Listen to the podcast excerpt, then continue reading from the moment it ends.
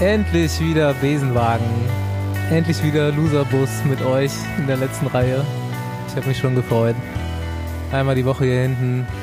Heute fährt das Teil ein bisschen langsamer und nicht ganz so weit, weil wir hinterm Frauenrennen herfahren heute. Mal gucken, wer aussteigen muss. Ich weiß nicht, bei den kürzeren Distanzen muss da überhaupt jemand aussteigen? Ich bin Bastian Marx, herzlich willkommen.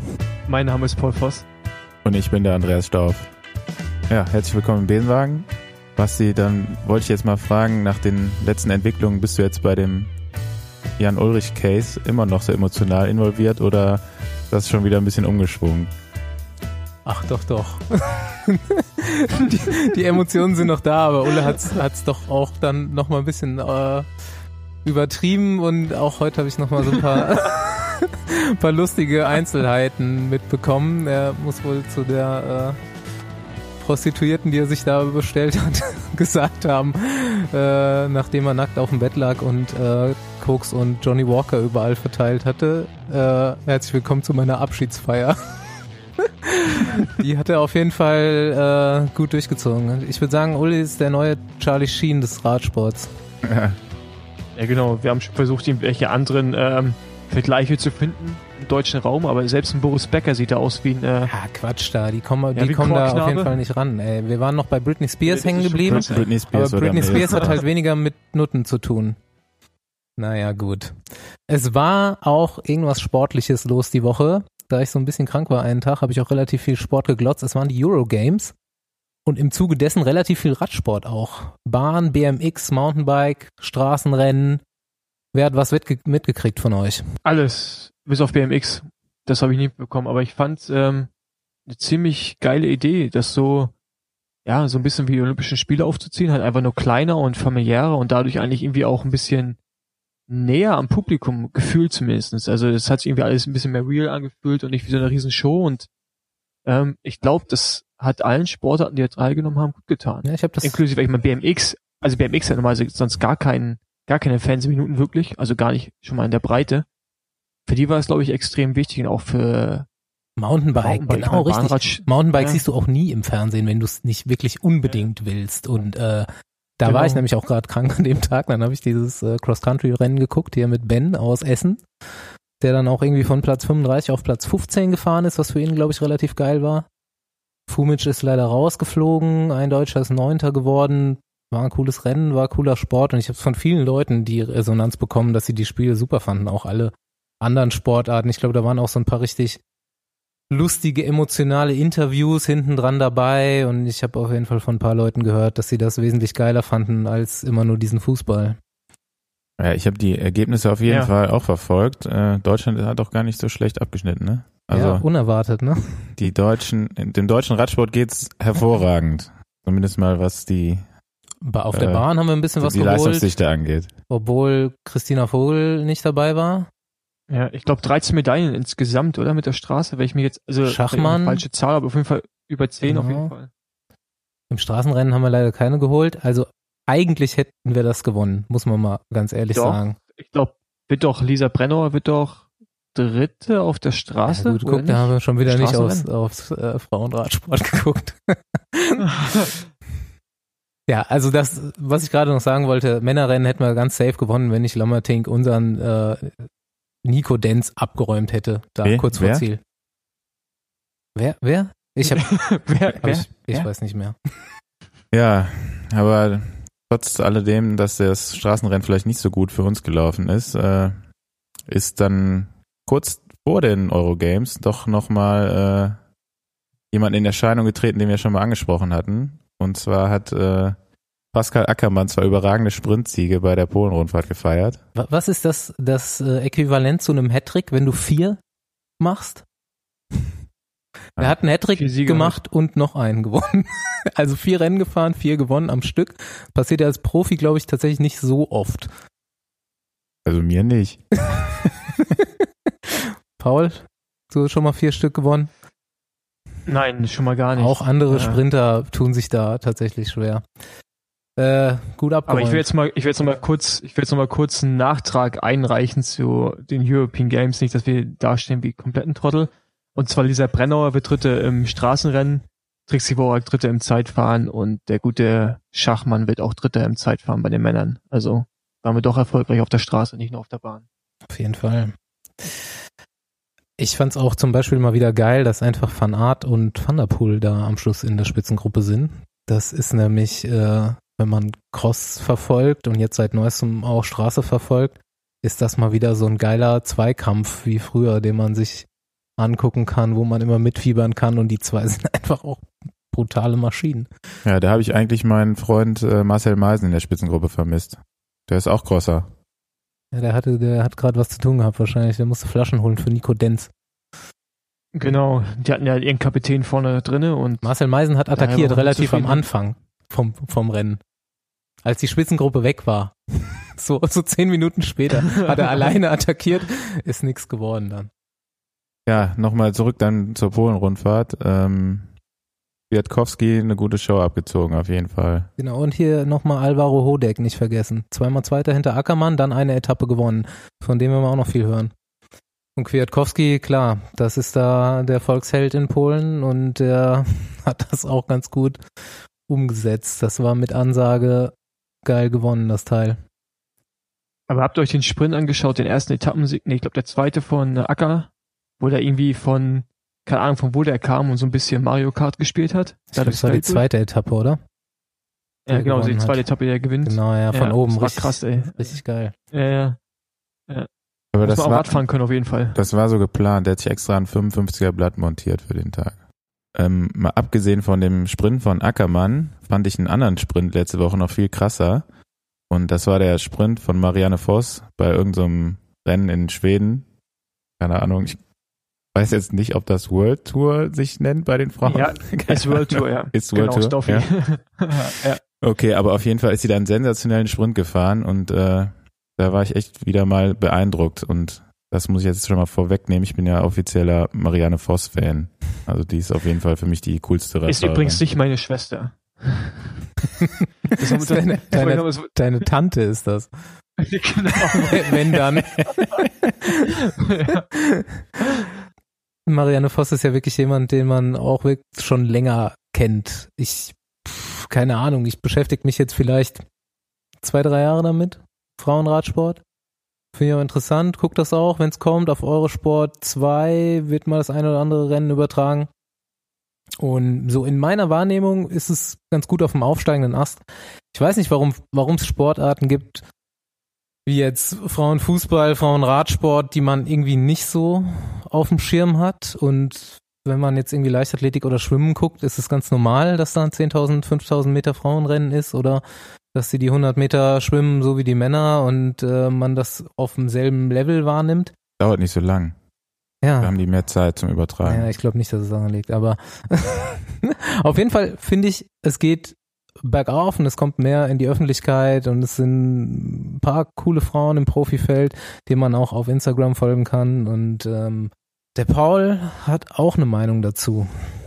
Ja, genau, also ich supporte ja den Frauenradsport. Also ich bin jetzt kein Gegner oder denke, die sollen sich zum Teufel scheren. Und ich finde, die haben, sollten auch die gleichen Rechte haben, wie, wie es die Männer haben, aber äh, ich finde, man hat da ziemlich wenig Geduld und man möchte so im Hauruck-Verfahren Dinge erzwingen, wie jetzt immer wieder Aussagen kommen, man möchte auch eine Tour de France haben über drei Wochen. Und äh, also erstmal ganz ehrlich, wenn man mal die, die Top-Fahrer fragt, Großteil wird dir dann auch äh, wahrscheinlich ehrlich sagen, dass du hast momentan gar nicht die, die Breite in dem, in dem Fahrerfeld, dass du da nach drei Wochen überhaupt noch irgendwie 20 Leute im Ziel hast, weil wo willst du da hin? Das, Warum wollen die halt, überhaupt halt drei Wochen fahren? Die Männer würden ja, sich auch dagegen die, entscheiden, ja. Ey, aber die wollen halt, die wollen halt gleichberechtigt sein mit Männern und ich finde, da ist so, Frauen sehen dann irgendwie eigentlich nicht gerade die Chance für sich, dass sie ihren Sport entwickeln können nach ihren Vorstellungen. Ich meine, unser Sport ist, hat so eine lange Historie, dass gewisse Dinge sich nicht mehr ändern. Selbst wenn man denkt, Warum muss Paris-Roubaix so lang sein? Vielleicht macht man es 180 und ist sogar noch geiler. Das wird aber nie passieren. Und im Frauenradsport kannst du Dinge entwickeln, die vielleicht medienkompatibler sind. Ähm, warum brauchen die zwar eine Kilometerradrennen? Das ist kompletter Schwachsinn. Also brauchst du nicht probieren. Mach die Rennen kürzer und interessanter, ja. Und ja, genau, sind sie ähm, auch. Ähm, ja, genau. Also, du kannst ja andere Formate einfach ausprobieren. Genau, und, und der, der Kalender muss irgendwie besser werden, ne? Also so mal für, für jemanden, der da jetzt sich noch nie mit beschäftigt hat. Der Giro der Frauen ist eigentlich so die wichtigste Rundfahrt im Jahr, der Giro Rosa. der ist dann während der Tour de France und keiner kriegt so richtig mit, weil natürlich alle Tour de France gucken. Dann hat die Tour de France hat ein Frauenrennen, das ist ein Eintagesrennen. Das ist aber dann auch später. so vor, genau, zwei Tage nachdem der Giro zu Ende ist. Also müssen die guten Fahrer direkt vom einen Rennen irgendwie schnell zum anderen fliegen, aus Italien dann nach Frankreich in die Alpen und äh, einen Tag fahren und dann auch irgendwie vor den Männern. Da verstehe ich nicht, wieso man das nicht einfach irgendwie am Ruhetag macht oder so, weil jeder, der Tour de France guckt und eh auf Radsport gucken eingestellt ist, würde das dann gucken. Aber ähm, solche Sachen sind da in der Wahrnehmung finde ich viel wichtiger, dass es mehr Leute gucken und dass es mehr Sponsoren dafür gibt und so. Ich meine, wir leben immer noch in Deutschland und der Radsport muss sowieso darum kämpfen, dass es überhaupt übertragen wird. Und äh, aber die Frauen sind da im selben Boot wie die Männer, meiner Meinung nach. Genau, und es gibt halt eigentlich auch schon super Rennen, ich meine, sowas wie die äh, Lotto Thüringen Rundfahrt, dann die äh, wie heißt die, OVO Energy Women's Tour, das da in England die Rundfahrt über, ich glaube, fünf oder sechs Tage mittlerweile. Das ist richtig großes Rennen und da wird's auch medial ziemlich gefeiert. Man muss halt ein bisschen Geduld haben. Ich meine, die haben über die letzten Jahren echt viel erreicht. So Preisgelder wurden zum Teil angeglichen. Ich glaube, dieses Jahr bei der Vuelta haben die sogar drei Etappen Rundfahrt während der Vuelta veranstaltet von dem äh, Veranstalter der Vuelta. Und es geht halt voran, aber man es muss halt auch mehr, ein bisschen Es wird Geduld jedes beweisen. Jahr mehr, Ja. genau. Ähm, Nochmal kurz ein grob Überblick über die Women's World Tour. Die ist natürlich nicht so groß, äh, nicht so viele Rennen wie bei den Männern, aber die wichtigen Rennen, die sind eigentlich fast identisch. Die fahren Strade Bianche zum Beispiel, die haben einige von den belgischen Klassikern, Gent-Wevelgem ist dabei, Flandern-Rundfahrt Runde ist dabei, Flandern. Amstel Gold, ähm, die fahren Lüttich-Bastogne. Das sind alles Sachen, die man leider natürlich nicht so krass mitkriegt. Ähm, die Kalifornien-Rundfahrt ist dabei, dann der Giro, wie ich schon gesagt habe, und ein paar Sachen kommen dieses Jahr auch noch. Und vielleicht guckt der ein oder andere bei der Weltmeisterschaft, da wird ja viel übertragen und da werden wir die Frauen auch wieder sehen. Oh, der Bus bleibt stehen. Hi Tanja. Hallo. Tanja Erath ist hier in den Bus eingestiegen gerade. Weiß nicht, ob sie jeder kennt. Ähm, Hoffentlich. ich äh, tatsächlich schon so ein bisschen länger. Ähm, wir hatten uns vorgenommen, ein bisschen über den Frauenradsport zu reden und dafür auch einen Gast zu holen. Und äh, da der Zufall eintrat, dass Tanja echt relativ von Folge 1 oder 2 vom Besenwagen sich schon als Fan geoutet hatte, kam dann auch schnell Kontakt zustande und somit haben wir hier eine Fahrerin aus der Top-Liga hier. Allerdings ist das jetzt nicht wirklich eine etablierte Radrennfahrerin und das ist eine ganz wilde Geschichte. Ich versuche das mal so ein bisschen zu erklären. Ähm, es gibt die Swift Academy. Ich habe mich nie wirklich damit beschäftigt, aber es geht wohl so aus, dass sich da ziemlich viele Leute anmelden und dann nach einem gewissen K.O.-System gegeneinander Swift-Rennen fahren und irgendjemand gewinnt am Schluss und lustigerweise bei den Männern wie bei den Frauen gewinnt derjenige einen Profivertrag in einem World Tour Team.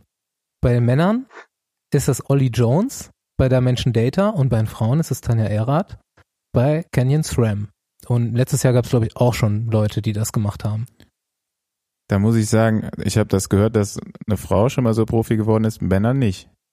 Hab ich, höre ich gerade zum Männer ersten ist Mal. Ja, das habe ich Genau. aber, das habe ich in der Recherche hierfür auch zum ersten Mal gehört, aber wir müssen das auf jeden Fall nochmal aufarbeiten. Okay. Ähm, Tanjas Geschichte ist noch so ein bisschen länger. Das will ich auch nochmal ausbreiten, weil äh, es ist schon spannend insgesamt. Ich bin auf sie aufmerksam geworden, so vor, pff, lass es zwei Jahre sein, als ich mal angefangen habe, mich mit der Fix-Szene zu beschäftigen, wo sie bei Reto-Kriterien für Fixpot am Start war und da auch echt halbwegs erfolgreich.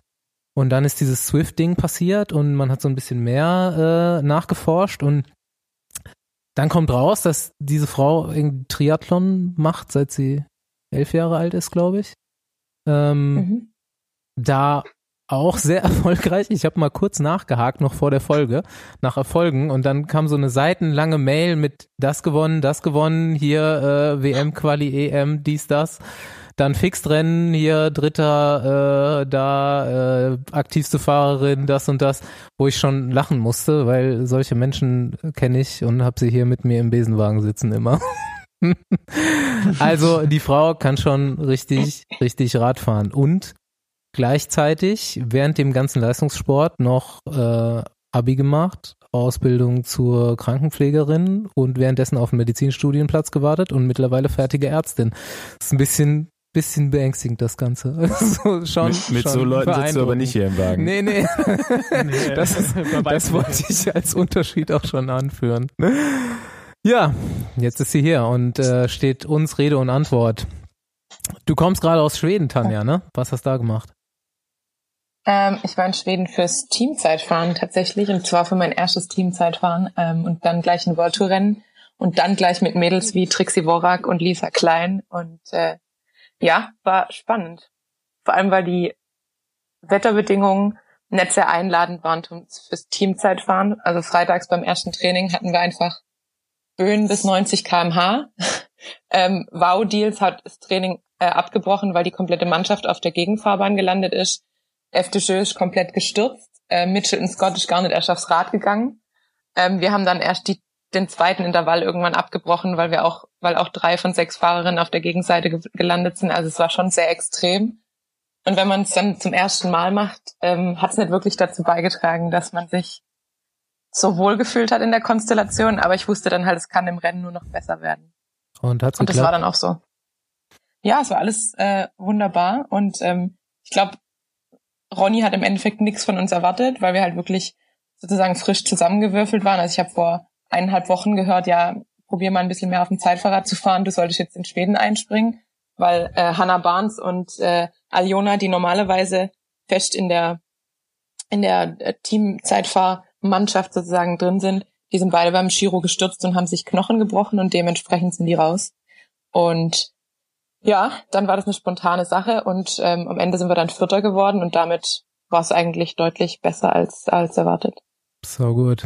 Meine erste Frage, die mir in den Kopf kommt und was die Leute sicher interessiert, ist natürlich jetzt so als, als Vollquereinsteiger. Ich meine, Fixrennen sind schon hart und es geht auch schon hart zur Sache da, aber jetzt so plötzlich Radprofi.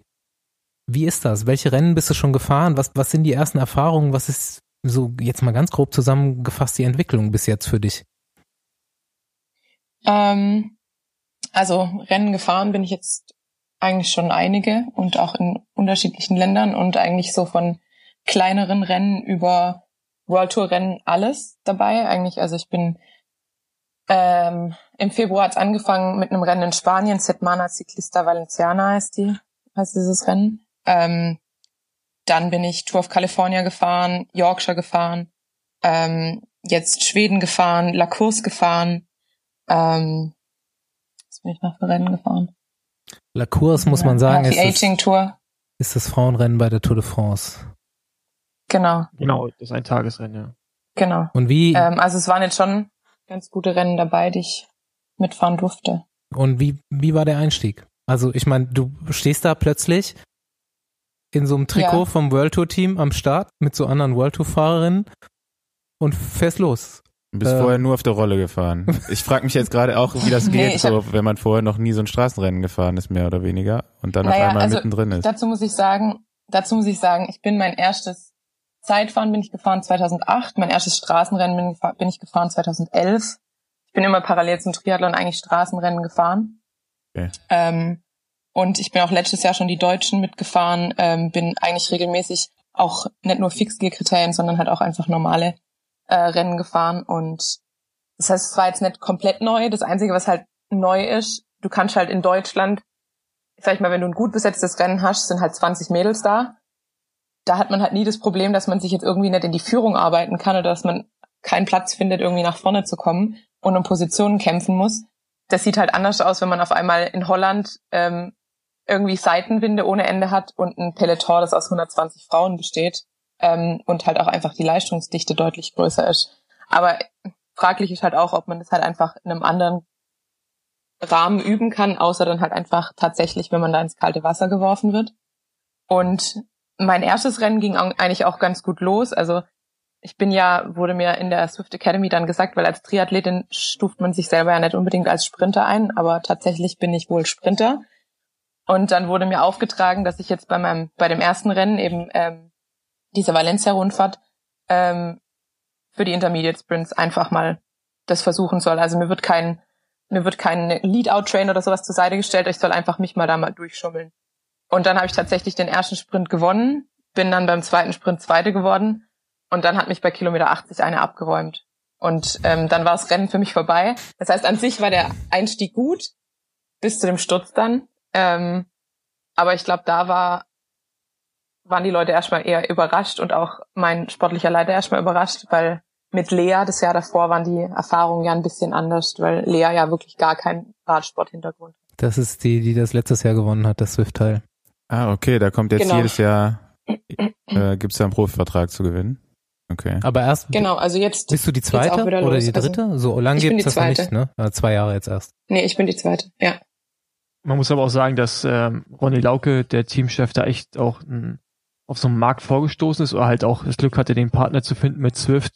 Ja. Aber ich glaube schon, dass es auch so der Zukunft im, ja, im Radsport ein bisschen sein wird, weil ich meine, bei den Männern fängt das jetzt an, aber du kannst da halt schon äh, ganz gut sehen, wer Potenzial hat oder nicht. Ist halt dann die Frage, wie man feststellt, ob jemand äh, cheatet oder nicht mit irgendwelchen Daten. Ich habe selber ja. auch mal Swift gefahren letztes Jahr, nachdem ich aufgehört habe. Ey, und da bin ich Wattwerte gefahren und dachte, ey, wie ist denn das möglich, dass ich hier noch abgehängt werde? Aber das ist halt schon, also das ist halt, das ist halt krass, weil das kannst du dir halt nicht vorstellen, wie hart die zum Teil sind. Ich kenne auch einen, der ist britischer Swift-Meister. Den habe ich mal kennengelernt dieses Jahr und das ist ein kompletter Freak, der kann ja kein Straßenrad fahren. Aber, aber, also der, der kriegt das nicht hin, sagt er selber auch. Äh, aber auf Swift ist er halt voll die Maschine, ne? Und gewinnt so international auch Rennen und macht er richtig preisgeil. Das ist schon eine krasse Welt, so an sich. Ich, ich ja. finde das System schon irgendwie geil. Ich finde es auch, also wie es macht einfach äh, Publicity und äh, Leute werden darauf aufmerksam. Ich meine, wenn du keine Radrennen fahren kannst, kommt's halt irgendwann auch relativ schnell dann raus. Aber wenn du es kannst, bist du halt, bist du halt dabei und es äh, ist schon eine coole Sache, das ganze Ding. Und dann muss man halt überlegen, wie man das in, in Zukunft weitermacht, ob das dann, ich meine, der Menschen Data macht's auch. Wie gesagt, ich habe es auch erst gestern erfahren, aber ich werde mich die Woche mal schlau machen, wie dieser Olli äh, das so durchzieht. Du sagst, der kommt vom Inline-Skaten, glaube ich. Und genau, der war auch ziemlich, ziemlich gut, ähm, hat dann aber auch Verletzungspech gehabt und dann aufgehört. Und ähm, ja, fährt auch, also der hat halt überhaupt kein Problem im Peloton. Also der ist gewohnt, sich mit seinem mit dem Kopf zu verteidigen äh, und dichter zu fahren, als als wir es vom Radfahren kennen. Ähm, also der kennt eigentlich keine Angst. So, ich dachte Inline Skating jetzt so Halfpipe oder so. nee, nee. Also so Rennen, so wie so wie Eis äh, Schnelllauf irgendwie. Genau. Ja. Ähm, das Ganze bekommt natürlich noch eine, noch eine andere Dimension und die, die wird natürlich super schnell klar auch irgendwo, weil wenn du als Quereinsteiger irgendwo reinkommst, sind wahrscheinlich halt die, die Resonanzen jetzt nicht nur positiv, ne? Da sind jetzt irgendwie Leute, die seit zehn Jahren äh, versuchen, einen Profivertrag zu kriegen und gefühlt ihr ganzes Leben dafür arbeiten und wahrscheinlich auch nichts anderes gemacht haben. Ähm, ich denke, du wirst einerseits positiv empfangen, andere sind vielleicht auch nicht so gut erstmal auf dich zu sprechen, bevor du dich da bewiesen hast? Ja, also zum im Großteil war ich eigentlich überrascht, wie positiv die Resonanz war, so vom Gesamtpeloton. Aber klar kriegt man dann ab und zu mal so einen Kommentar wie, ja, du hast dir das ja auch einfach gemacht oder du hast dir einen einfachen Weg ausgesucht. Aber grundsätzlich ist ja auch jedem freigestellt. Also jedes Mädchen oder jede Frau, die sich, die ins Pro-Peloton rein will, ähm, hat ja die Möglichkeit, Swift Academy, an der Swift Academy teilzunehmen. Also ich hatte auch keine Rolle. Ich habe mir halt eine, eine von einem Freund geliehen dann für diese acht Wochen. Also ich glaube, das kriegt jeder hin und ähm, für den Zeitraum kriegt man ja auch alles frei und ähm, diese diese Trainingsplattformen, über die das dann läuft, sind dann auch frei. Also es ist nicht mal so, dass man extrem an irgendwas gekoppelt ist, außer jetzt vielleicht ein iPad oder ein, ein PC oder ein Notebook. Ähm, und ja, deshalb denke ich halt immer, wenn mich da jemand irgendwie drauf reduziert, dass ich mir das jetzt leicht gemacht hat, denke ich mir, du hättest dir genauso leicht machen können und das Ding halt gewinnen und dann wärst halt auch in dem Team. Also. Und da muss man acht Wochen ja auf der Rolle fahren? Äh, ja, also es, sind, es ist so ein, es fängt halt mit der ersten Runde an. Das sind dann insgesamt 15 Einheiten. Davon sind ähm, acht Einheiten sind so Workouts, die auch teilweise echt zerstörend sind. Ähm, also und wie so beim Rennen, Spinning im Fitnessstudio. Genau, das, man hat halt vorgegebene Wattwerte oder halt so All-Out-Sprints, wo man dann halt, das eine Mal waren es halt irgendwie 24 Sprints, wo man dazwischen Sprints über 15 Sekunden und dazwischen ist die Erholung 20 Sekunden lang und du sollst halt die, die ganze Zeit deine Peak Power eigentlich ähm, raushauen. Und ich meine, das, ja, das zerstört einen halt einfach schon. Also ich glaube, ich habe mich selten in meinem Leben so zerstört wie bei diesen Einheiten, weil du auch weißt, okay, du willst so gut sein wie möglich, weil du möchtest diesen Vertrag. Und ähm, genau, dann kommen noch zwei Rennen dazu und dann noch fünf Group Rides, die aber eigentlich halt nur so ein bisschen fürs Socializen und Community sind. Und anhand der, der Wattwerte und deiner Pulswerte, also Puls ist, muss, Pulsgurt muss auch tragen, ähm, wird dann halt, werden dann halt zehn Leute ausgesucht, die dann ins Halbfinale kommen. Und das sind dann nochmal sieben Einheiten, vier drinnen, drei draußen. Und dann wird auch wieder auf die, auf die Daten geschaut. Und ähm, dann schaffen es davon wieder drei ins Finale. Und da fährt man dann mit dem Team ins Trainingslager. Und da haben wir dann halt Lead-Out-Training gemacht, ähm, sind auch nochmal ein Rennen auf Swift gefahren. Und vor allem wird dann halt auch geschaut, wer passt gut ins Team, wer ist sozial verträglich, sage ich jetzt Wie mal. funktioniert denn ein Lead-Out auf Swift? Nee, das, das war dann halt im Trainingslager im, im Real Life. Okay. Also mit dem Team. Ich muss so komische Fragen stellen, weil ich glaube, ich bin in meinem Leben nicht insgesamt acht Wochen Rolle gefahren oder und noch nicht mal acht Mal, noch nicht mal achtmal, glaube ich.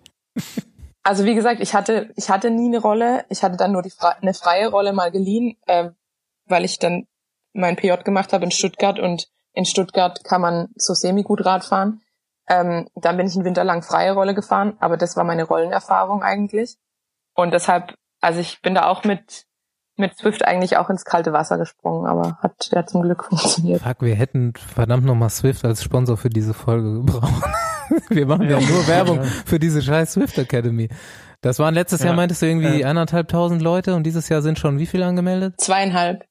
Letztes Jahr waren es 2500 Frauen und dieses Jahr sind es jetzt schon über 4000, die sich angemeldet haben. Krasser Scheiß, echt. Aber jetzt mal jetzt weg, so von diesem Swift. Ich will eigentlich über Radsport reden, über draußen und du fährst auch draußen und äh, das echt, an, echt ja. nicht schlecht, ja. Aber ich hätte trotzdem noch eine Frage ja, dazu. Letzte Frage zu Swift. Okay, mhm. weil da ging es ja jetzt schon krass um Wattzahlen und so. Ich will mal gerne mhm. wissen, wie das so aussieht im Frauenradsport, weil da habe ich gar keine Vorstellung von. Soll ich dir jetzt meine Wattzahlen sagen oder wie? Ja, zum Beispiel Peak Power würde mich da insbesondere interessieren. Peak Power? Ja. Ja, da würde ich sagen, komme ich so an die 1,415 ran. Also Jetzt wirklich ernsthaft? nur Peak, ja.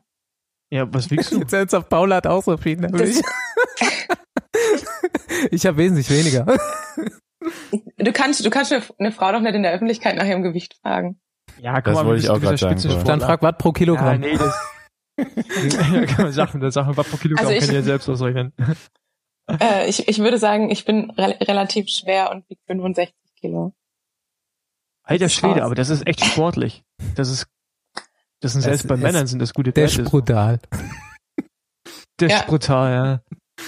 Heilandsack. Nee, aber das, das ist nicht schlecht. Eigentlich warst du schon mal irgendwie, durfst du schon mal Finale fahren beim Rennen oder bist du schon mal in die Situation gekommen, für dich selber N zu fahren? Nee, jetzt nur beim, beim Deutschen im Scratch. Da bin ich dann Zweite geworden. Und ähm, ja, Coffee meinte zu mir, wenn ich, das sage ich besser nicht. Los. also, man, man, muss vielleicht mal kurz erklären, Korf ist der Nationaltrainer äh, Bahn und Straße bei den Frauen. Okay. Ja. ja. Was hat er gesagt? Sag mal. Na, er hat halt gesagt, ich habe nicht richtig gekettet, also ich hätte einen, einen dickeren Gang gebraucht. Jetzt, muss, jetzt musst du noch sagen, wer der Mechaniker war.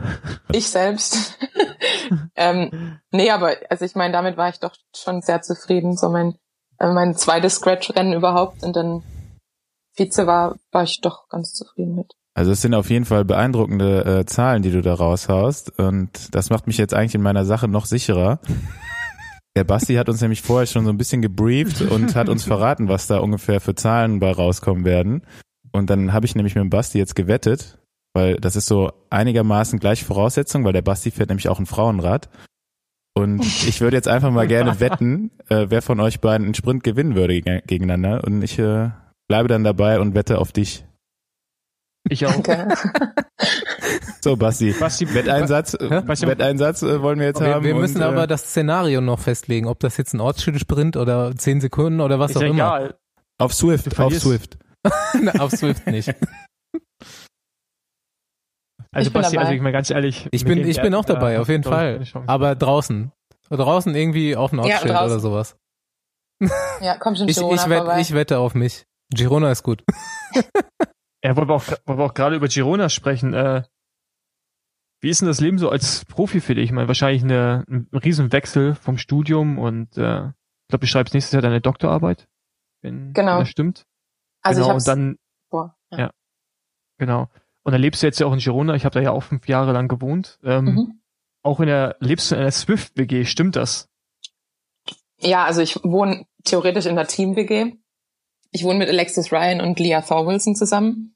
Und Leah hat eben auch über Swift gewonnen, aber Alexis ist ein normaler Mensch. Also mit den beiden wohne ich zusammen. Und es funktioniert auch eigentlich ganz gut, außer dass es halt zwei Amerikaner sind und das manchmal schwierig ist, aber. Man nennt dich auch die Party Queen, habe ich gehört. Man nennt mich die Party Queen. Ja. Sagt wer? Das sagt äh, Buschfunk. Der Buschfunk, nee, das sagt nicht der Buschfunk, das sagt äh, Rick Zabel. Der hat dich nämlich getroffen auf der After Race Party in Kalifornien. Ja, ja. Okay, also genau, und Rick habe ich zweimal getroffen. Einmal beim Pure Cycling Festival von Canyon und dann einmal noch auf der After Race Party in Kalifornien. Und dann würde ich sagen, ist er mindestens genauso Party Queen wie ich. Das kann man sich vorstellen. Mehr, tatsächlich. Also ähm, als ich gegangen bin, war er zumindest äh, mit zwei Wiggle Girls äh, beschäftigt. Aber kann, man, kann man jetzt auch rausschneiden, gell? Nee, nee, das, das hast du mit drin. Die Party Queen, also bitte. Ich bin tatsächlich, ähm, also wenn ich was nett bin, dann ist es ein Partymäuschen. Ich meine, ich habe mein halbes Leben damit äh, verbracht, Medizin zu studieren, Triathlon zu machen und parallel zu arbeiten am Wochenende. Das heißt, selbst wenn ich ein Partymäuschen wäre, hatte ich nicht so richtig die Möglichkeit, mein Partymäuschen-Dasein auszuleben. Aber wie sind jetzt so deine, wie sind jetzt so deine Tendenzen so? Was, was findest du an sich geiler? Triathlon, Straßenradsport in dem Fall oder halt vielleicht sogar Fixgear oder hast du auch mal Bock irgendwie auf die Bahn zu gehen und dich da mehr drauf zu konzentrieren oder? Also grundsätzlich macht mir immer Spaß, was ich mache. Ähm, Triathlon war eine gute Zeit. Ich habe das 15 Jahre gemacht, aber irgendwann wurde es dann halt auch so ein bisschen langweilig. Man kannte seine Konkurrenz, man wusste irgendwie, wer schwimmt wie stark, wer fährt wie stark und auf wen muss ich beim Laufen acht geben.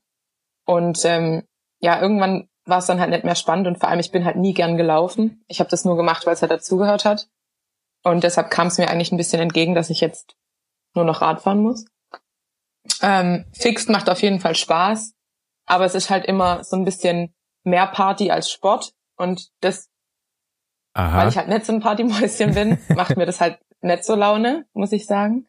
Ähm, und ja, Bahn ist auf jeden Fall so ein bisschen die nächste, also mein, mein, meine Bahn in Anführungsstrichen Karriere voranzutreiben, äh, ist jetzt so ein bisschen der nächste Schritt. Was kommt auf der Straße als nächstes? Da habe ich jetzt erstmal ein bisschen frei. Endlich mal. Ähm, und dann fahre ich erst wieder Ardèche Mitte September und dann noch China Ende Oktober. Und wenn alles gut läuft, dann darfst du noch mal in Österreich ran, vielleicht. Genau, aber halt, also das kommt jetzt halt drauf an, wie die ähm, Teamzeitfahrkonstellation in Norwegen läuft und wie Hanna und Aljona sich erholen. Und ähm, ja, also das kann man jetzt noch gar nicht sagen, aber ähm, vielleicht nochmal, jetzt haben wir über deine persönlichen Ziele und so weiter gesprochen. Ähm, du bist zwar jetzt noch nicht so lange im Profi-Frauenradsport äh, dabei, aber wie, wie siehst du denn den Trend, wie sich das Ganze so entwickelt hat und ähm, was wären so deine Idealvorstellungen oder was ist so die Idealvorstellung vielleicht im Peloton bei den Frauen, wie sich der Sport so im Ganzen weiterentwickeln soll? Also meine Idealvorstellung, und da kommen wir auch zu dem Thema, das ich eigentlich auch mit euch besprechen möchte, ist, ähm, dass es genau so ist wie beim Triathlon eigentlich. Weil im Triathlon lauf, läuft Männer- und Frauentriathlon parallel, beziehungsweise mit 15 Minuten Startverzögerung, die gleichen Strecken. Ähm, und es ist halt einfach, Frauentriathlon ist genauso anerkannt wie der Männertriathlon.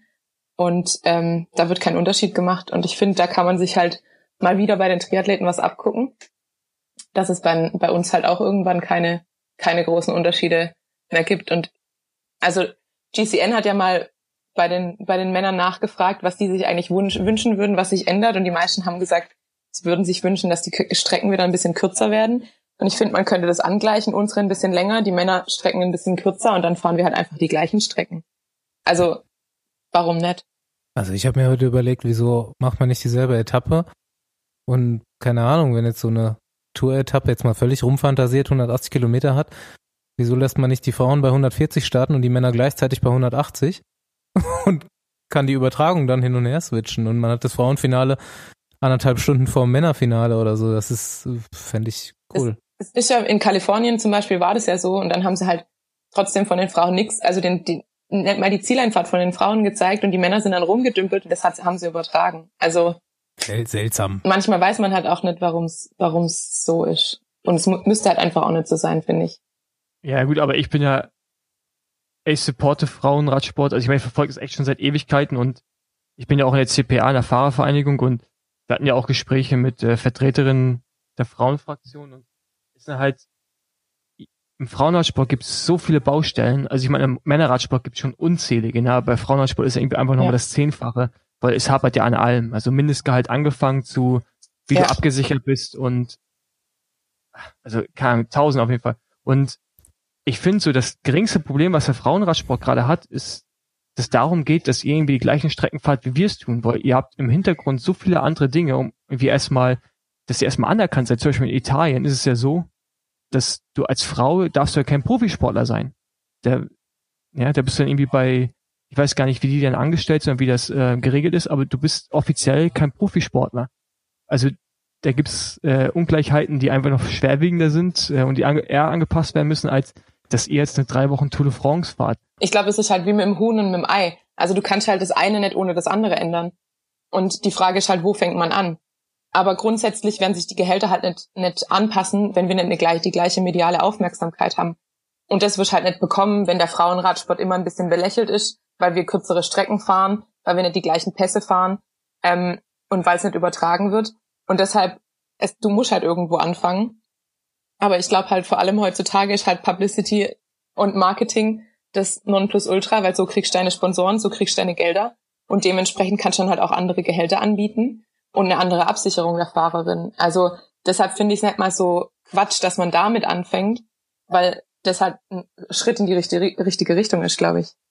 Also das mit ja gut, aber jetzt, also jetzt mal, ja. Das ja. mit den Pässen finde ich auf jeden Fall auch. Also ob das jetzt kürzer ist oder nicht, ich finde es ja sogar gut, dass es kürzer ist. Also auch bei den Männerrennen ist es ja wahrscheinlich gut. Jetzt vielleicht nicht bei genau. einem Rennen, was von seiner Länge lebt, wie Mailand Sanremo oder so, aber ähm, trotzdem sollte einfach genau derselbe Berg gefahren werden, wenn schon dasselbe Rennen gefahren wird. Jetzt zum Beispiel bei der Weltmeisterschaft ist beim Frauenrennen auch der Berg nicht drin. Seltsamerweise. Ja, ich meine, da, da bin ich ja eurer Meinung, aber es gibt halt so gewisse Dinge, da frage ich mich halt immer, warum man warum die Frauen versuchen, genau das gleiche zu bekommen wie die Männer und nicht einfach anfangen, was eigenes zu kreieren, wie halt die Rundfahrt in Thüringen, wie Yorkshire, wie die Großbritannien-Rundfahrt, wenn man es das mal simpel sagt. Ähm, warum man da nicht einfach anfängt, das versucht mehr zu promoten, was natürlich versucht wird. Aber da ist ja die Akzeptanz auch da in den einzelnen Ländern zum Teil schon. Und Giro Rosa ist, glaube ich, echt das Datum einfach sehr unglücklich, wie Basti vorhin schon mal, was du gar nicht ja. da eingangs gesagt hat. Das liegt halt während der Tour und das kriegen halt die mit, die Ahnung haben, aber der Rest der Öffentlichkeit halt nicht. Und das ist ein Riesenproblem, wie es halt gelegt ist. Ja. Aber ich glaube, ihr habt schon ein Rennen mit einer ziemlich hohen Qualität, die auch bei euch oder in der Szene einen hohen Stellenwert haben. Und es ist halt die, ist für mich immer die Frage, ob ihr eine Tour braucht, eine ASO, die eigentlich gar keinen Bock auf euch hat, um das mal gerade rauszusagen. Ja. Warum muss man sich darauf einlassen? Warum macht man nicht einfach sein eigenes Ding? Und das verstehe ich manchmal nicht, warum man so drauf pocht, anstelle einfach dahin zu gehen, wo man irgendwie eine Plattform geboten bekommt und da selber was aufbaut. Man muss es besser präsentieren und jeder, der heute zuguckt, guckt mal Frauenrennen in nächster Zeit und macht das auch mal publik und teilt das mal und so weiter, weil es ist geil. Ich habe dieses La Course geguckt letztens, ich habe ein paar Ausschnitte, Ende von Etappen vom Giro geguckt, aber La Course, das war so ein geiles Rennen am Schluss. Äh, das war das, ja, das Finale war geil. Ja. Und das Ding ist, ich saß halt vor der Etappe saß ich halt, habe mir es im Fernsehen angeschaut, als wurde er, glaube ich, nicht live übertragen, ich recht bin. Und äh, das dachte ich, das, die letzten tausend Meter waren super spannend, aber das ist halt ja komplett Banane, dass man so ein Rennen veranstaltet, aber es dann irgendwie nicht ins, ins Fernsehen bringt. Ja, und dann Eurosport Player war live auf jeden Fall, ich habe es live geguckt. Ja gut, Eurosport Player, aber das ist jetzt nicht ARD oder CDF oder ist jetzt nicht von ja, der ASO. Gut, da muss man halt auch sagen, die, die ja. übertragen halt auch wirklich nur die Tour de France, ne? Da wird ja auch bei den Männern nichts anderes mehr übertragen. Aber ist vielleicht ja. gar ja, kein schlechter Ansatz, dass so man versucht ein eigenes Ding zu machen, weil ich meine, dem Männerradsport oder überhaupt generell dem Radsport, aber dem Männerradsport geht's ja auch nicht so gut. Also dem vielleicht nachzueifern, macht vielleicht gar nicht so viel Sinn, weil eben diese langen Distanzen, die teilweise noch gefahren werden, auch Rennen uninteressant machen. Also vielleicht sollte eh, man da so ein bisschen. Es geht eh nie von heute auf morgen und ich glaube, die Entwicklung ist schon, ist schon echt ganz gut. Also natürlich ist da ganz viel im Argen, beim Männerradsport genauso, beim Frauenradsport noch ein bisschen mehr, aber die Entwicklung geht auf jeden Fall wesentlich steiler nach oben als beim Männerradsport. Und äh, einfach weiter, einfach pushen, wer Bock drauf hat, guckt das an. Und auch so weibliche Radfahrerinnen, die ich jetzt in meiner medialen Blase, wie du das immer so schön sagst, Andi, habe, ähm, meiner Meinung nach, da wird ganz oft irgendein, irgendein Artikel geteilt auf Facebook. Hier sind jetzt wieder Podiumsgirls und warum sind da Podiumsgirls? Das ist total scheiße. Und äh, die Frauen werden immer nur schlecht dargestellt, aber keine postet mal ein Frauenrennen. Irgendwie mal ein Video von einem Finale oder von irgendeiner Fahrerin.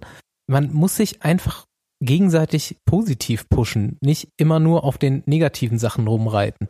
Ja. Ja, dann ähm, machen wir mal eine kleine Überleitung zu dem, was wir in der letzten Folge mal rausgelassen haben. Endlich wieder Instagram-Accounts und Songs. Da war ich auch sehr traurig, dass das gefehlt hat. Ich, alle haben geweint, aber keiner hat's gesagt. Ja, vor allem nach, nachdem ich Tamam Tamam jetzt fest in, mein, äh, in meine Trainingsplaylist aufgenommen. Andi fühlt sich geehrt. Ja, äh, Tanja, du darfst, du darfst anfangen. Wir fangen mit Instagram an, einfach. Gib uns einen Tipp. Ähm, mein, meine Instagram-Empfehlung, aber werdet ihr wahrscheinlich eh schon alle folgen. Ähm, Real Stevens, der Instagram-Account von Matt Stevens, weil er einfach diesen unfassbar britisch guten Humor hat und einfach ein unglaublich guter Typ ist. Von GCN, ne? Ja. Nee, der ist nicht mehr bei GCN, der macht nur noch Eurosport mittlerweile. Ah, okay. Ah, der, genau, der war bei einer der ersten Hosts. Ja. Genau, der war noch bei uns beim Finale dabei mit GCN. Und da habe ich ihn auch kennengelernt und war auch so ein bisschen Fangirl. Paul, dein Instagram-Account. Ja, ich habe schon wie was nicht Radsportmäßiges. Ja, macht das ja nichts. wahrscheinlich kein. Genau, dann nehme ich, äh, dann nehme ich Jürgen Teller Page. Heißt die Seite. Sehr gut, ja. aber, aber, aber kennst du Jürgen Teller? Ich weiß nicht. Wie viele den von euch kennen? Ich kenne den. Der macht ziemlich, ja genau. Ich finde den ziemlich geil und sind zum paar crazy Bilder dabei. Ja. Genau. Paul ist in seiner Berliner Hipster-Ecke. Er versucht sich weiter zu etablieren. Junge, ich wohne in Potsdam. Ich wohne in Potsdam. aber der will nach Berlin. Ich, wohne, ich will unbedingt nach Berlin, aber. Warum eigentlich? Wer, wer möchte nach Berlin? Nein, das ist, wenn du, wenn du wüsstest, wo ich hier in Potsdam wohne, dann möchtest du auch nach Berlin. Okay. Das ist, ich wohne in so einem im Neubaugebiet ist alles super schön hier, aber vor mir sind die Schaukeln mit den Kindern den ganzen Tag. Ey, da kriege ich die Krise, Mann. Da habe ich einseitig das Gefühl, ich habe irgendwas falsch gemacht. Okay, Paul, diesmal bin ich auch bei dir einmal ein Nicht-Radsport-Instagram-Tipp. Und zwar nennt sich dieser Account, oder der Account ist von niche.com und ähm, das ist doppelter Unterstrich und dann Nitch, N-I-T-C-H. Und äh, das ist eigentlich eine Bildersammlung von berühmten ja, Personen, einfach so aus jeglichen Bereichen des Lebens. Und äh, da hat, da werden dann immer so Zitate von denen äh, mit da, dazu gepostet und das ist eigentlich eine schöne Seite, ziemlich inspirierend auch und äh, ja, mal was nicht vom Radsport. So, mein Tipp ist ähm, Real Raw Chicken on Bike. Wir markieren das ja jetzt immer auf unseren äh, Social Media Kanälen, deswegen muss ich nicht buchstabieren, ist ein bisschen schwierig zu schreiben. Das ist äh, mein Freund Torben, der äh, unter anderem, kennt man vielleicht bei Team Standard Rad fährt. Und Torben ist ein sehr, sehr spannender Mensch, finde ich. Er ist als äh, Jugendlicher viel Rad gefahren, auch dann so kadermäßig, konnte halbwegs sprinten. Andi kennt ihn nicht, deswegen kann er nicht gut gewesen sein. Aber er stand schon das ein oder andere Mal auf dem Podium und er hat auch so einen, so einen Vater gehabt, äh, der das gepusht hat und einen Bruder gehabt, der auch gut war. Und wie das dann halt so ist in so einer klassischen Jugend, hat er dann irgendwie mit 18 oder was aufgehört damit und ist einfach, einfach mal acht Jahre feiern gegangen und hat andere Dinge des Lebens ausprobiert, um dann irgendwann zu merken, hm, Radfahren ist doch auch geil und das ist vielleicht auch nicht mein Leben. Auf jeden Fall, er hat nicht viele Follower, aber followt ihm, weil die Stories sind einfach der Knaller. Jetzt auch zu Ulle die Woche, das habt ihr leider alle verpasst, aber da werden Themen aufgearbeitet wie hier äh, Gendergleichheit und äh, Depression, Ulle, aber auf eine sehr witzige Art und Weise, die mir sehr gut gefällt. Torben ist ein geiler Typ, das ist mein Tipp. Ja, machen wir weiter mit Gut. Musik. Genau, dann nehme ich den Chili Gonzales mit. ist kein Gericht. das kommt eher auf die, das kommt eher auf die ruhige Playlist. Okay. mit Drake Melody. Ne, nein, nein, Entschuldigung, nicht mit Drake Melody, mit Drake Medley. Kennt ihr überhaupt einer von euch? Chili Gonzales, habe ich gerade erst für mich selber entdeckt. Ja, klar, kennt man den. Nee. Tanja, du bist dran. Also ich kenne auf.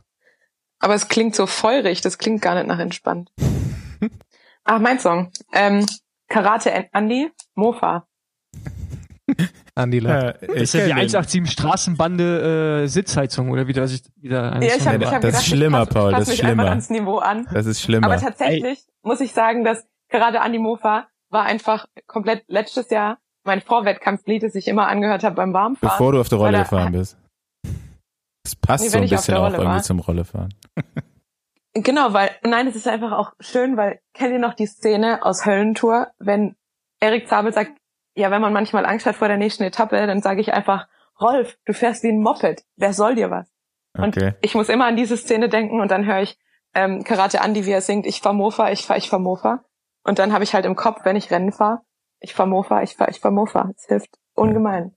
Ich habe übrigens letztens mal 187 Straßenbahn doch endlich mal selber gehört, das Album durch. Also da musst du schon ein bisschen Schuss Du machst dir aber haben. keine Vorstellung von Karate Andi dann. Ja, 187 Straßenbahn habe ich auch nur empfohlen, weil ich, der Name erinnert mich irgendwie so an, äh, irgendwie so, als wenn irgendwie eine Kinderserie wäre, weißt du, irgendwas so im Kika oder keine Ahnung. Und dann noch, und noch der Name Sitzheizung dazu oder, oder elektronische Fenster hier bei keine Ahnung, wie die sich nennen. Und äh, ist schon ziemlich würde Musik auf jeden Fall. Basti, komm, heb mal das Niveau wieder ein bisschen an. Weiß ich, ob ich das schaffe. Ähm, ich nehme äh, Lorelei von Kölsch. Kennt das jemand? Jo. Andi nickt, alles klar. Ist wieder ein bisschen elektrolastiger und äh, ist auf jeden Fall auf meiner Intervall-Playlist drauf. Kann man ganz gut längerfristige Intervalle zufahren. Ich, ich fahre ja nicht mehr so viel Intervalle im Moment, deswegen kommt bei mir wieder eher etwas für die Recovery-Playlist. Und das ist ein äh, Song von Travis Scott mit James Blake, Kid Cudi, Philip Bailey und Stevie Wonder. Und der ist von dem neuen Album und heißt Stop Trying to Be God. Und das ist so ein bisschen entspannter mit so ein paar Samples von den beiden älteren Herren und ja, ganz cool, entspannt. Läuft gerade ziemlich oft bei mir. Das klingt so ein bisschen wie so ein Star-Medley für um hier Save Africa. Nee, du hörst das, du hörst das nicht so direkt raus, dass das überhaupt die beiden sind, aber das ist schon ganz cool verpackt. Alright. Etappenziel. Bus ist angehalten, Tür ist auf. Haut ab. Alle raus jetzt. Tanja, danke, dass du da warst. Danke, äh, dass ich da sein durfte. Als erste weibliche ähm, wie sagt man da, Gästin? Ja, Gästin. vielleicht ja nicht die letzte, weil wir haben ja auch unseren letzten männlichen Radfahrer Gast äh, hier mal gefragt, wen er gerne in der Sendung hören würde. Also quasi eine Nominierung für die nächste weibliche Person könntest du jetzt hier bringen. Ja, ich finde, also ich finde, ich finde halt Trixie unfassbar lustig, gell? Also, aber äh, Trixie hat halt ja, Trixie ist unfassbar lustig. Und Trixie ist halt auch einfach eine Legende, gell? Ja, cool. Dann äh, fragen wir die doch vielleicht mal für die nächste, für Teil 2 über den Frauenradsport. Ja, genau. Genau, die ist ja sozusagen das, das Gegenstück zu mir. Wir sind Yin und Yang. Sie als erfahrene Radfahrerin und ich als alt, alter Newbie. Okay, vielleicht lerne ich dann auch noch was über Frauenradsport. Über richtigen Radsport auch vielleicht. Alrighty. Das finde ich ja schön, dass ihr euch gegenseitig mobbt und nicht mich. wir, wir mobben jeden. genau. Ey, und wenn die, wenn dir die Folge gefällt, dann äh, hau echt mal jeden an, den du kennst, deutschsprachig, dass der das mal raushauen soll. Das Problem ist, ich werde es mir halt selber nicht anhören können, wenn weil es meine eigene Stimme ist. Aber ja, ich gut, dann musst du es jemanden Test hören lassen. Ja. Ähm, ja, ich pa und Pascal. ihr dürft halt nicht so viele ihr müsst halt die, die richtigen Sachen rausschneiden. Ah, Pascal, der, der ist ja immer im Stress. Pascal ist so ein typischer Radprofi, der immer im Stress ist. Pascal hat immer so viel zu tun, selbst wenn er keine Rennen fährt. Und er hat halt einfach nichts zu tun, aber er denkt halt, aber das ist halt das Problem, wenn man noch nie gearbeitet hat, sondern immer nur Rad gefahren ist und denkt, dass das der herbe Stress ist. Aber das dürfte jetzt. Da sprichst du ja, okay, mit dem Richtigen auf jeden Fall.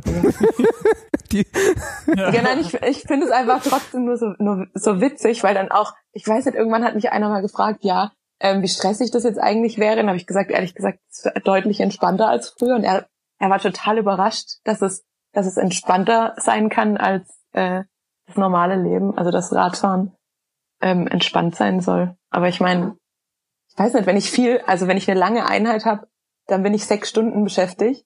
Aber wenn ich früher lang gearbeitet hat, dann war ich halt einfach mal zwölf Stunden in der Klinik und dann ist der Tag halt schon kurz. Ich kenne das. Ja, ich auch, aber den anderen Teil davon.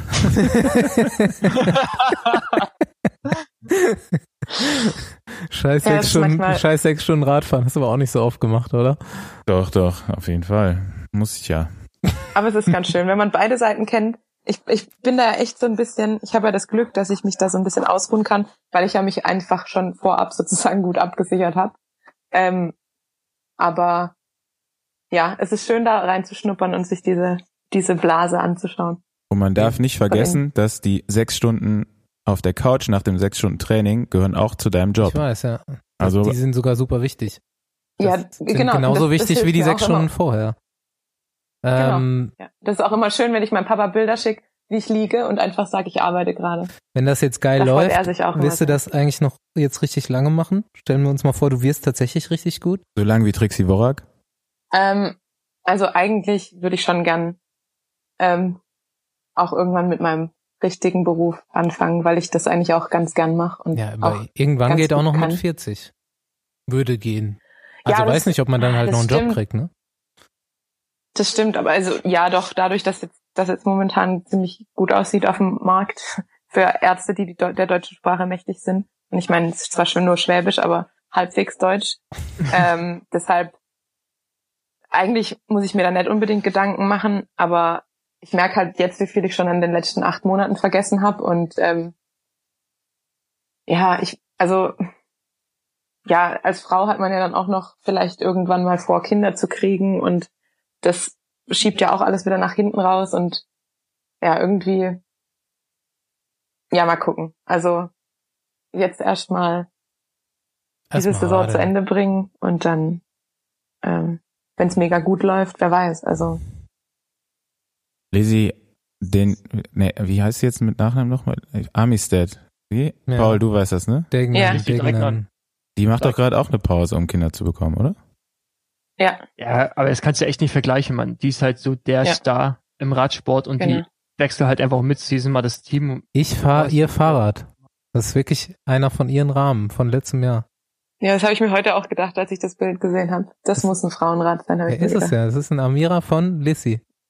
Von die, die Basti hast du noch nie live. Ja, das glitzert und es ist Gloss. Das ist die Teamlackierung. hast du den wow. Basti schon mal live getroffen? Der ist sehr, sehr klein. Ähm, ja, ich habe theoretisch habe ich ihn live getroffen, aber nicht wirklich, also theoretisch praktisch. Man schaut aber ich über mich hinweg gemerkt. meistens. Ja, deshalb, wahrscheinlich habe ich dich deshalb übersehen. Aber bald, bald fahrt ihr einen Sprint gegeneinander, dann kannst du ja ah, nachher nochmal. Ah, scheiße. ich hoffe, oh, das haben wir aufgenommen. Das war jetzt Karma, oder? Keine Aufnahme Karma, ja, im Moment. Genau. Es wird nichts aufgenommen. Oh, scheiße. Ja, das ist dann der Nachteil. Jetzt habe ich heute drei Einheiten gemacht und mit Krafttraining aufgehört. Jetzt kriege ich die ganze Zeit Krämpfe. Oh. Ja. Gut. Dann wollen wir dich nicht weiter von der genau. Regeneration abhalten. Und, äh, Stimmt. Ja. Dann sagen wir wirklich einfach mal. Wohl. Tschüss. Tschüss. Ja. War cool. Viel Spaß noch. Ciao. Danke. Ciao. Please enjoy. Fix World Tour. Scheiße, wieso bleibt das Ding jetzt schon wieder stehen? Ich will jetzt endlich nach Hause oder irgendwie in die Kneipe oder so. Ach, Rick? Was machst du denn hier schon wieder? Hey, Rick, hi. Ja, ich bin wieder da. Hab ich wusste gar nicht, dass wir hier durch Holland fahren gerade. Ja, stimmt. Ja. ja, ich hatte einen Zeitfahren, also ich hatte einen ruhigen Tag, zwölf Kilometer und schon war ich wieder fertig. Ja, erzähl mal, wie ging's dir seit der, seit der Tour oder seit dem letzten Mal im Besewagen? bist auch die Europameisterschaft äh, gefahren auf jeden Fall und äh, hast ein sehr cooles Bild davon gepostet. Da war, da war nicht so gutes ja, Wetter. War super schweres Rennen. Also das Wetter war natürlich auch wirklich äh, sehr, sehr schlecht. Langes Rennen, 230 Kilometer im Regen und dann sehr verwinkelter Stadtparcours. Das war auch eine ganz schöne Rampe da drin, ne? Ja, ja, also es war, ein, also es war eigentlich als Sprinterparcours angekündigt, aber ich hatte irgendwie, glaube ich, am Ende 2800 Höhenmeter, also war jetzt nicht ganz flach. Ekliges Rennen. Was ich nicht gesehen habe und was ich jetzt auch mir noch nicht wieder angeguckt habe, ist, wie und wann ist diese Gruppe gegangen? Das ist so, ich glaube, das ist dreieinhalb Runden vor Schluss passiert, also so knappe 45, 50 Kilometer vor dem Ziel, als dann äh, die eigentliche Gruppe des Tages wieder eingeholt wurde. Und äh, Belgien, Italien und Frankreich sind eigentlich rundenlang von vorne gefahren und haben immer wieder das Tempo angezogen. Dadurch war das so ein bisschen ein Ausscheidungsfahren einfach auf dem Parcours. 40, 45 Kilometer vom oder 50 Kilometer vom Ziel waren wir dann alle zusammen. Von den 60 Fahrern oder so, die übrig geblieben waren, hat es dann äh, Attacken gehagelt.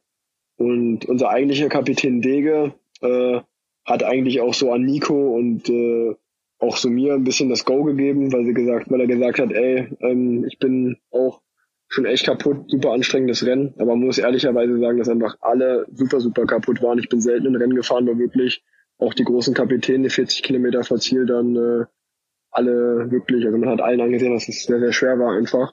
Und dann äh, hat sich ja an, an einer von den steilen Rampen auf der Runde ist dann eine, einer Tag hat dann richtig gesessen und Nico hatte einen guten Tag und hat es geschafft, da mitzugehen und war dann in der Gruppe drin. Und dann war es eigentlich so ein bisschen der Klassiker. Alle großen Nationen hatten einen dabei und äh, dann hatten die irgendwann mal ein Loch von ein, zwei Minuten und hinten waren eigentlich alle froh, dass sie einen dabei hatten und haben gesagt, okay, die, die vorne machen das schon. Ja, gute Nummer auf jeden Fall. Also wir haben ja schon länger vor, Nico hier auch mal in die Sendung mit reinzuholen. Äh, weil eigentlich mhm. keiner so richtig weiß, wer es ist. Aber äh, fast, fast hätte er jetzt hier noch das Rennen gewonnen und jeder hätte es gewusst. Er hätte es auf jeden Fall gewonnen, wenn er nicht gestürzt wäre. ja, doch, das denke ich auch. Denke ich auch. Ja, dann bist du äh, ja. aus Glasgow bist du jetzt dann über Nacht quasi angereist zur Big Bang Tour und ja, wie, also genau, quasi ohne, genau. ohne Tag, ohne Pause dazwischen, äh, fährst du jetzt direkt ein Etappenrennen ja. da in Holland. Die UEC, also die europäische Rad, der Europäische Radsportverband, hat für alle Fahrer, die die EM gefahren sind und dann jetzt hier die Bing Bang Tour fahren in Holland, einen Charterflug organisiert. Aber ja, war, war so semi-gut organisiert, muss man sagen. War ein relativ kleines Flugzeug, was die da geschartert haben ja, viele, viele Fahrer hatten Räder dabei und ihr Gepäck dabei. Und das hat dann alles schon nicht so wirklich in den Laderaum vom Flieger gepasst.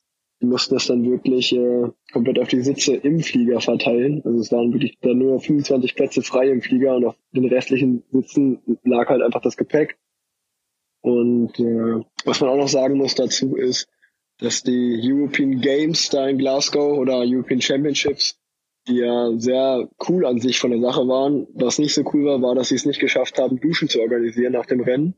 Was jetzt für, für, für, für, was jetzt für viele nicht so geil war, weil es war, also man hat ja jeder, der bei Instagram das Bild von mir gesehen hat zum Beispiel, wir sahen da wirklich aus, als wenn wir irgendwie aus einer Mine gekommen sind, arbeiten.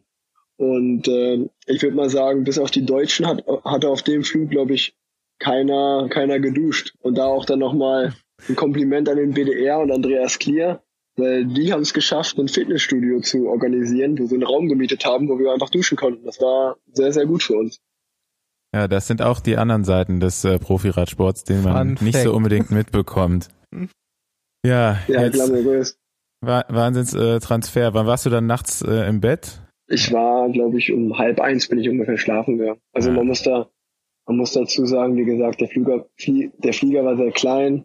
Ähm, es gab leider auch kein Essen.